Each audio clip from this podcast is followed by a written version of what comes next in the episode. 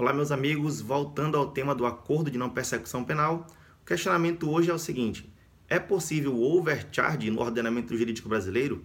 Estrangeirismos à parte, trata-se em verdade de excesso de acusação, quando o Ministério Público utiliza meio, é mecanismo para forçar um acordo de não persecução penal. Ele pode se dar de duas maneiras. Na maneira vertical, onde se imputa uma conduta mais grave do que as informações autorizam, ou na maneira horizontal, onde se imputa mais condutas do que as informações autorizam. Por óbvio, tal mecanismo não é permitido no ordenamento jurídico brasileiro. Por qual motivo?